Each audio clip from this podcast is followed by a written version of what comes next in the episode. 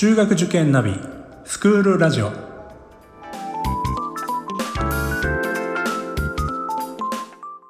スクールナビゲーターののびるです。この番組は中学受験を目指すご家庭に学校の先生からの生の声や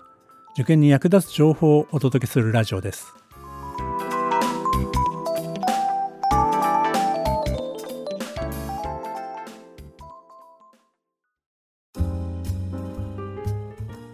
2人からのお題先に行きますね。じゃあ2人からのお題じゃあどっちからいきますか？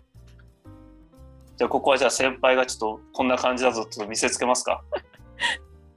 え、これ私がお題出して、伊勢谷さんにも答えてもらうってことですか？あ、もう自由で。俺答えてもいいし、伊勢谷さんが答えてもいいし、どっちも答えてもいいし。中府中の、ああ、惜しいな、もうちょっとだっていうポイントとかどうですか？あ、いいね。いい。えじゃあ私からいきましょうか。中府中のもったいないポイント。もったいないポイント。はい、じゃあ私からいきます。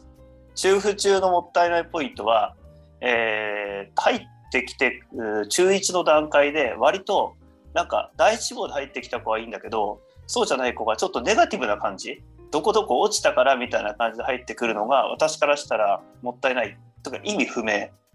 あのこの受験を突破してる君たちは本当に俺はすごいと思ってて何をそんなネガティブになってんのって思うんだけどネガティブな人が一定しているところがちょっと残念ですね。だそのそれがちゃんとこう払拭できれば高校時代からあるいは中学時代からどんどんやれるのにどうしてもなんか引きずっちゃう子がいる気がします。で中学から高校に行った時も中学の時の勉強で引きずる子がいてそれももったいなくて素材としては素晴らしくできるのにで大学になって結構頑張ったら急になんかゼミ長になったりとかすごいところに就職決めたりとか資格取っちゃったりとかだからややろうと思えばすぐできるのになんかそれをしないちょっと自分にこう自信を持たないというか、うん、自己評価がちょっと低い子が見られるなっていうのが残念なところですかね。はい。伊勢さんどうですか？でもすっごい難しくて そうだよね。えじゃあ伊勢さん考えたらで私もう一個。これは昔の昔思ってたことなんだけど英語教育がちょっともうちょいかなっていう気はしてました。だから、まあ、でも今ただあのこれは改善されていて、えー英検の全員受験なんかも始まってて伊勢さん今ね英検何級持ってますか？12級ですそうよね。なのでもう、えっと、今90%以上かな？はいかなりの割合の生徒が12級まで取っていて生徒によっちゃもう2級とかチャレンジしてる子も、まあ、伊勢さんもその中の一人だと思うんだけどですよね。でまあはい高校に入ったら、まあ、全ほぼ全員が2級は取って生徒によっちゃ11級あと1級までもう少しみたいなそこまでやる子もいるので昔よりはその検定とかへこうなんだろうな力を入れるというか対外的にもこう認められるような英語力っていうのをには力を入れてますね。まあ、昔からなんかあの生徒の前で発表したりとかポスター書いたりとか、まあ、そういうことは結構やってたんですけどその英検に関して力を入れてるっていうのは昔はちょっともうちょいだなと思ったところがまあ良くなったところかなっていう印象はあります。鈴木さんどうですか？うなずいてたけど。いや、私も英語は一番ちょっと、ああ、もうちょっと頑張ってほしいっていうのはあったんですけど、でも私英語すごく苦手だったわけではなくて、授業、授業だけで終わらせようとすると、ちょっと多分足りないなっていうところは多いと思うんですけど、まあ私の時はその英検の制度がなかったんですけど、なんか英検を受ける機会があって、その英検に向かって、向けてすごい勉強した時に、あの英語の先生とかに質問したんですよね。でそれですごく答えてもらえてなんか英語をだんだん自分のものになってきたっていう感覚がすごくあったのでなんか、うん、あの学べる環境はあるんですけどあの受け身だともったいないなって思います。さっき先生たちがすごく個性的であの面白いっていう話があったんですけどそれも授業聞いて受け身だけだと一部分しか分からなくてその先生の方に自ら行ったらやっぱりもっと深みが分かって面白くなったりするのでな受け身じゃなくてどんどん行ってほしいなっていうのはすごく思いますね中府中はいありがとうございました。どうですか伊勢さんお題は？えっとなんかちょっとえ全然そんなですけど構え構えなくていいよ。あのなんか、あのーバス、あの、部活のことなんですけど、あの、結構試合とかで行くと痛感するんですけど、あの、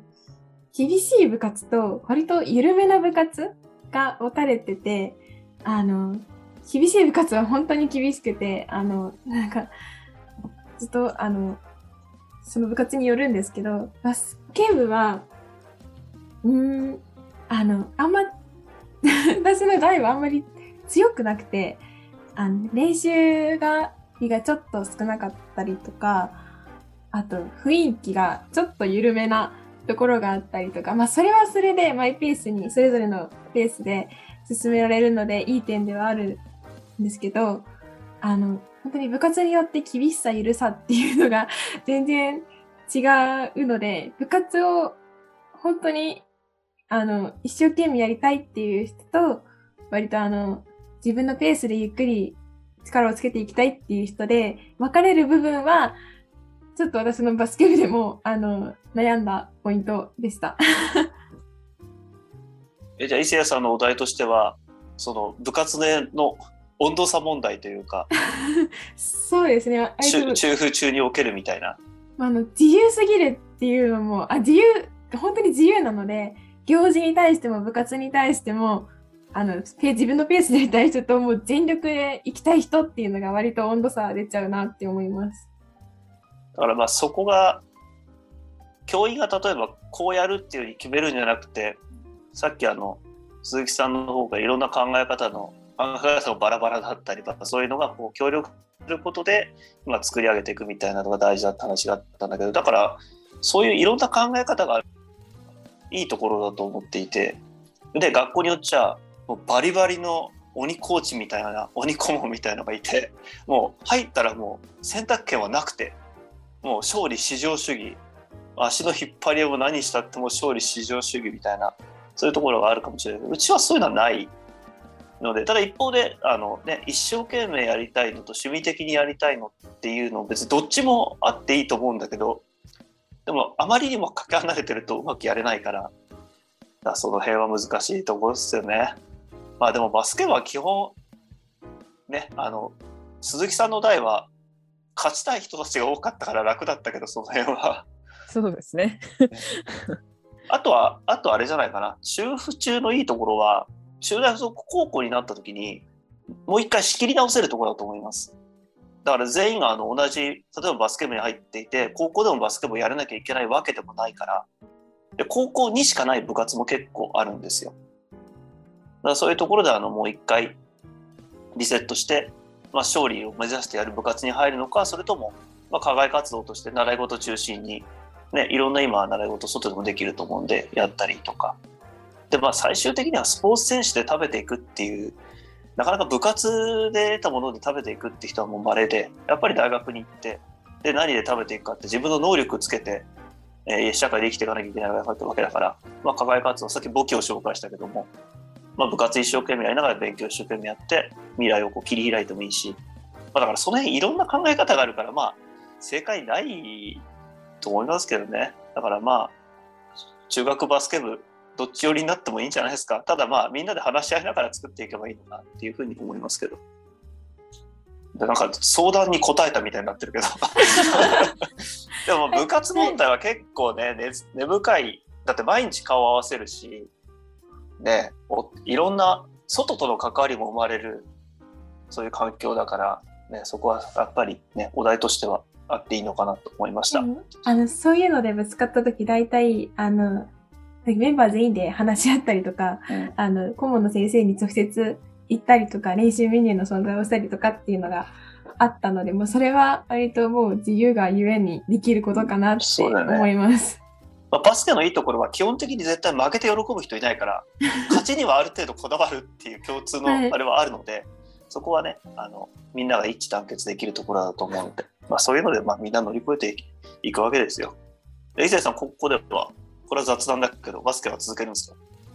いや、めっちゃ迷っています。なんかバスケ部、今の中学バスケ部から高校に行くっていう人がなかなかいなくて、あそれは 2, 期生と全く同じ状況。でもすごい迷ってます。とりあえず仮入部は行こうかなって思ってます。まあいろんなね部活があるからその中で自分がいいものを選べばいいと思うので、はい、楽しんでってください。はい、じゃあ最後のお題です。えー、っと未来の、え、後輩ですね。まあこのラジオを聞いて聞きながら勉強してるのか聞くことに集中してるのかわからないけども、はい、えー、電波の先の受験生未来の後輩に一言それぞれもらおうかなと思います。それではまずはじゃあ先輩からもらおうかな。じゃ鈴木さんからお願いします。はい。えっ、ー、と、そうですね。やっぱり私、中府中で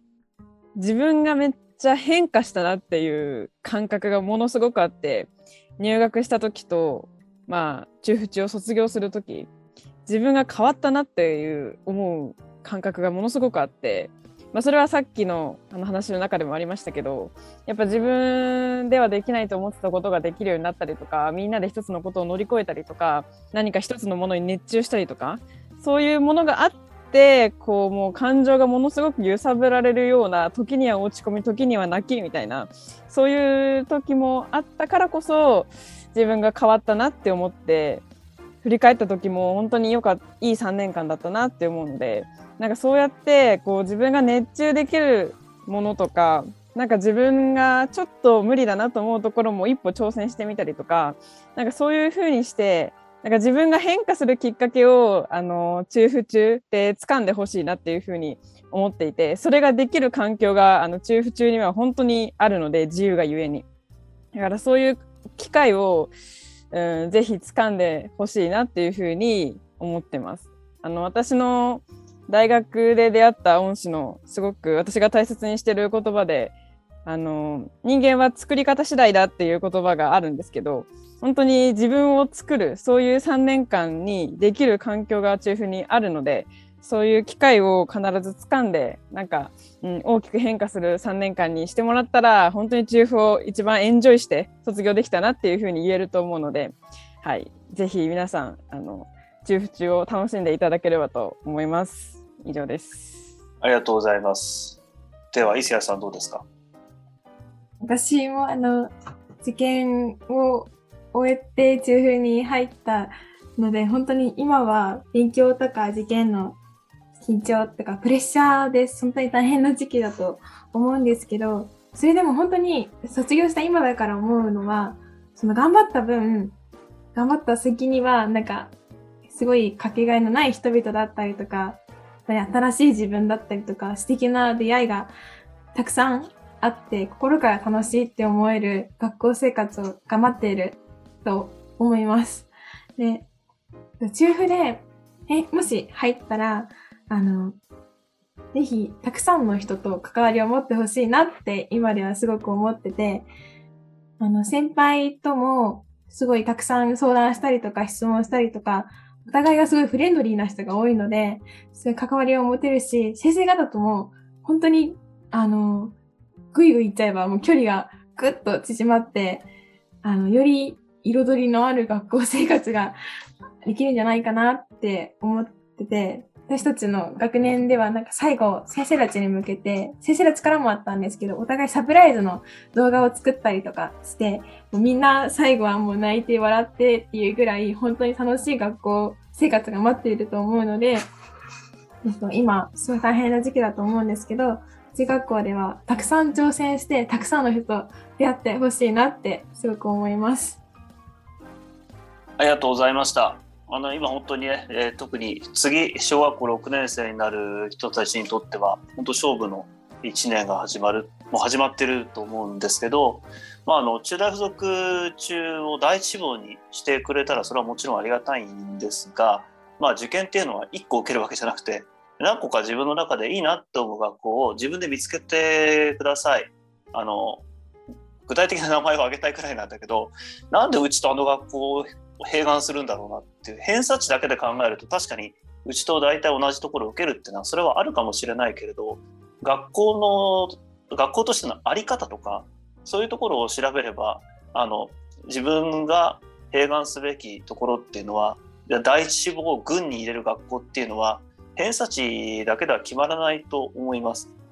でまあ自分で学校選びしてもちろん保護者の方と一緒にやるんだけども最終的には自分でやっぱり決めてほしいで、えー、中大附属が第志望軍の中に入ってで、まあ、受験勉強しっかりやって、まあ、1番で入ろうが一番下の方で入ろうが入ってしまえばもう絶対それも大丈夫なのであとはもう自信を持って、えー、楽しく、はいえー、中学校3年間そして高校3年間場合によっては大学も含めた、えー、中大ファミリー10年間になるので、はいあのー、ぜひ皆さんをね迎えたいと今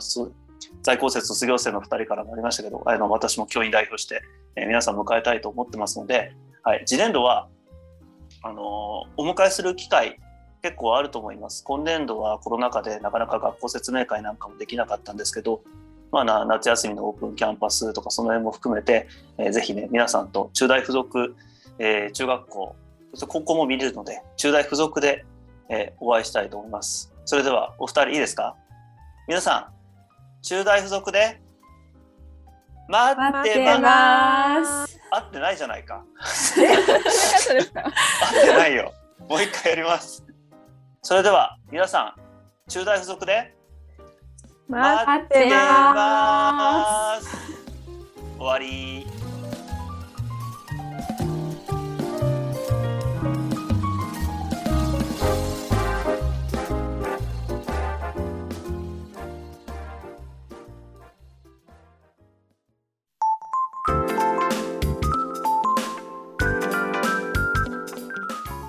クールラジオでは番組への感想、出演してほしい学校など、皆様からのお便りをお待ちしております。また、受験に関する質問や相談にもお答えしていきますので、概要欄の Google ホームからお気軽にお寄せください。Apple、Amazon、Google、Spotify などの無料のポッドキャストアプリで、